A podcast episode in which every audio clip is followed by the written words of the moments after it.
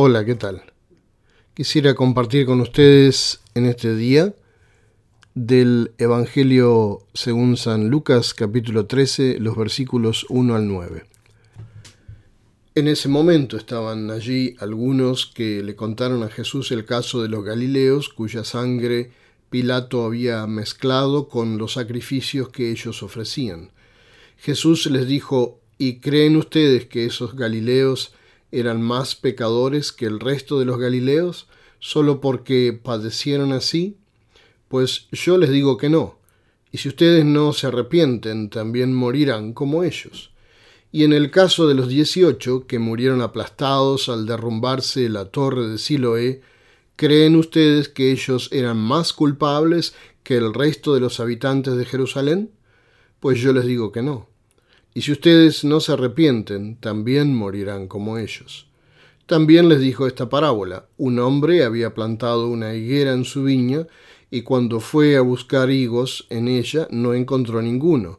Entonces le dijo al viñador, hace tres años que vengo a buscar higos en esta higuera, y nunca encuentro uno solo. Córtala, para que no se desaproveche también la tierra. Pero el viñador le dijo, Señor, déjala todavía un año más, hasta que yo le afloje la tierra y la abone. Si da fruto, qué bueno, y si no, córtala entonces. Terribles noticias nos llegan casi todos los días. Por lo general las recibimos a través de la televisión, la radio o el periódico y especialmente ahora por medio del iPad o también del teléfono celular. Otra bomba estalló en Ucrania y cobró muchas vidas. Otra mina colapsó en Siria y se convirtió en una tumba para mucha gente inocente. Claro que no tenemos la necesidad de ver o escuchar estas noticias tan terribles que suceden del otro lado del mundo, pero la comunicación es tan accesible hoy en día que no podemos evitarlo. Al mismo tiempo, estas noticias son tan terribles que también tienen un atractivo extraño y despiertan nuestra curiosidad. Y esa curiosidad es usada maliciosamente por los medios de comunicación sensacionalistas para mantenernos todo el día frente al televisor o incluso influenciarnos y hasta manipularnos. Como cristianos tenemos que estar alerta frente a esto también y ser sabios y objetivos de cómo manejamos la información que nos llega. Siempre ha sido así, incluso antes de que existieran la televisión, la radio o los periódicos, el iPad o los teléfonos inteligentes. Las malas noticias se transmitían oralmente y corrían de boca en boca casi tan rápido como hoy.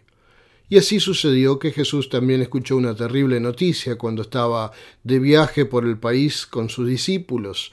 Allí le dijeron lo siguiente, el gobernador romano Poncio Pilato hizo que sus soldados atacaran a peregrinos galileos. Iban de camino a Jerusalén con algunos animales para el matadero, donde querían ofrecer sacrificios en el templo. Pilato probablemente pensó que eran terroristas peligrosos, los llamados celotes de Galilea, que estaban librando una guerra civil contra los romanos, a quienes odiaban. Estos fanáticos eran una espina en el pie para los romanos, como lo serían los talibanes para los estadounidenses de hoy, por ejemplo. Pilato hizo un trabajo rápido con ellos y los mató en el acto. Cuya sangre Pilato había mezclado con los sacrificios que ellos ofrecían. Así es el texto de nuestro mensaje para hoy. Poco antes Jesús había oído otra terrible noticia.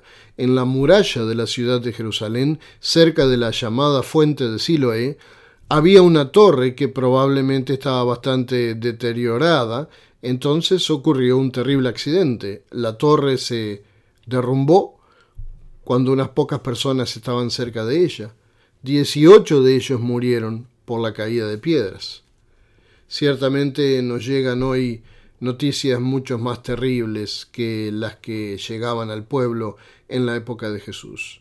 La tecnología moderna de las comunicaciones nos permite conocer todas las grandes catástrofes del mundo inmediatamente. En los días de Jesús, por lo general, solo te enterabas de lo que sucedía a tu alrededor, Quizás eso tenía su lado bueno, la gente aún no estaba tan hastiada como muchos de nosotros hoy con las noticias. Aunque te acabas de enterar de un accidente que ocurrió aquí cerca, estarás menos preocupado que si te bombardean con terribles noticias de todo el mundo todos los días a toda hora. Estimados amigos en Cristo, el protegerse de la abundancia de medios sensacionalistas no quiere decir mantenerse ajeno a los sufrimientos del mundo, sino cuidar la salud mental y espiritual de cada uno de nosotros en primer lugar. Es importante poder orar por las necesidades de los que sufren y hasta poder hacer cosas por ellos en la medida de lo posible. Probablemente también te seguirás haciéndote la pregunta, la única pregunta que ha conmovido a personas de todas las edades cuando escuchaban noticias terribles. ¿Por qué sucedió esto? ¿Cuál fue la causa del accidente? ¿Qué daños técnicos provocaron el accidente? ¿Dónde estaba el error humano y la intención maliciosa? Y sobre todo, ¿por qué Dios permitió esto? Esta pregunta también fue formulada cuando a Jesús se le habló de los últimos accidentes. Jesús, ¿por qué Dios permitió que personas piadosas fueran brutalmente asesinadas de camino a la iglesia? Jesús, ¿por qué Dios permitió que transeúntes desprevenidos fueran asesinados repentinamente por el derrumbe de una torre? ¿Por qué? Y Jesús les respondió, no es que los directamente afectados por la calamidad lo merezcan particularmente. No es que Dios los castigó de alguna manera en particular. Sin embargo, tampoco son inocentes, son pecadores pero son pecadores como todas las demás personas del mundo, y eso significa que la desgracia nos puede golpear a todos por igual. Aunque solo unos pocos se vean afectados por esa calamidad, es tan solo un ejemplo y una señal de Dios de lo que todas las personas pueden llegar a merecer.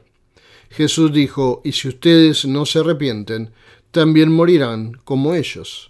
Entonces, ¿por qué seguimos presenciando estas noticias terribles en nuestro mundo? Porque Dios quiere mostrarnos que vivimos en un mundo infestado de pecado. Porque Dios quiere mostrarnos cuán serio es el tema de nuestros pecados y lo que todos en verdad merecemos por los pecados de la humanidad. Porque Dios quiere sacudirnos con eso, porque quiere persuadirnos de que de una vez por todas abandonemos el terrible pecado y empecemos a vivir como Él le place. Por eso dice, y si ustedes, refiriéndose a todo el mundo, no solamente a los discípulos o a nosotros hoy, y si ustedes no se arrepienten, también morirán como ellos. Así interpretó Jesús la terrible noticia que le llegó. Y luego notamos que Jesús no solo da una respuesta a la pregunta del por qué, sino que también invierte la dirección de la pregunta, porque a Jesús no solo le preocupa la causa de la desgracia, es decir, el pecado, sino también el efecto de la desgracia, es decir, su efecto de advertencia hacia nosotros. Jesús invierte la pregunta. Los interrogadores miraban hacia atrás, pero él mira hacia adelante. Jesús convierte la pregunta de por qué en una pregunta de para qué. Así que ya no por qué Dios permitió eso, sino para qué Dios permitió eso. ¿Qué pretende con eso? ¿Qué quiere lograr con eso? La respuesta es, Él quiere persuadirnos a nosotros, que escuchamos tan terribles noticias, a volvernos a Él, a arrepentirnos. Y eso está dirigido a todo el mundo, una vez más, la explicación de Jesús, y si ustedes no se arrepienten, también morirán como ellos.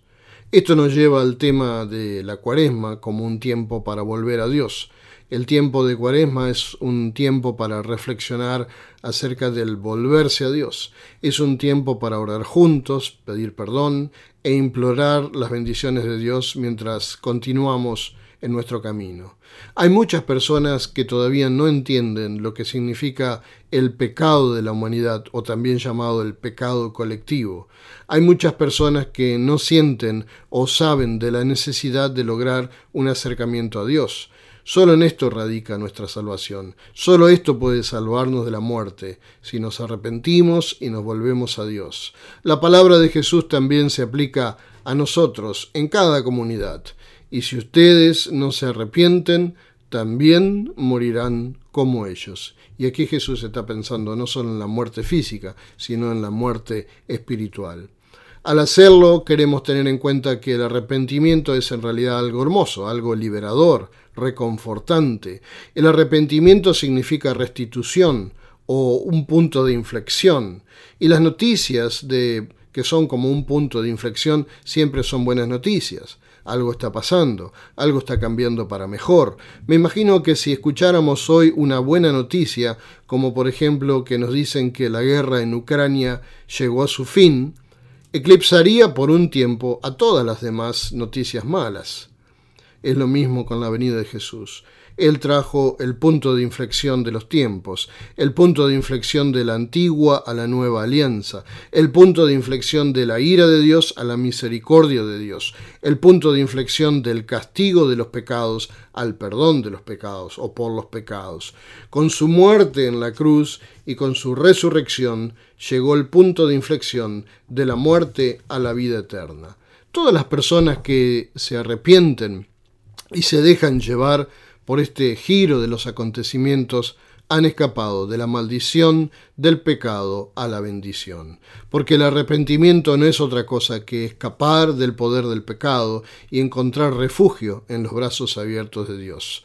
Jesús promete a todas las personas que a través de Él encontrarán refugio en Dios y estarán a salvo para siempre. Esta es la buena noticia de Dios, la mejor noticia del mundo, el Evangelio. Cualquiera que se arrepienta de esta manera, que participe del giro de Dios a través de Jesús, no perecerá, aunque sufra muchas desgracias, sino que vivirá para siempre.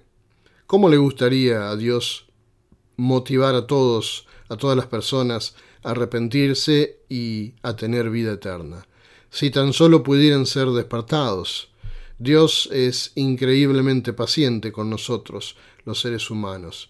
Dios sigue esperando que nos arrepintamos, eso sí, que nos refugiemos en sus brazos una y otra vez cada día. Y la parábola que cuenta Jesús tras su respuesta a la terrible noticia es sobre la paciencia de Dios. Es la parábola de la higuera que tres años después sigue sin dar fruto. El dueño del jardín quiere cortarlo, pero el jardinero todavía pide paciencia. Y este jardinero no es otro que el mismo Señor Jesucristo. Y le dice al dueño, quien sería Dios, Señor, déjala todavía un año más, hasta que yo le afloje la tierra y la abone. Si da fruto, qué bueno. Sí, el Señor Jesucristo nos espera con tanto amor y paciencia para que nos arrepintamos y lo sigamos, para que no perezcamos, sino que podamos vivir para siempre. Les deseo una bendecida semana para todos.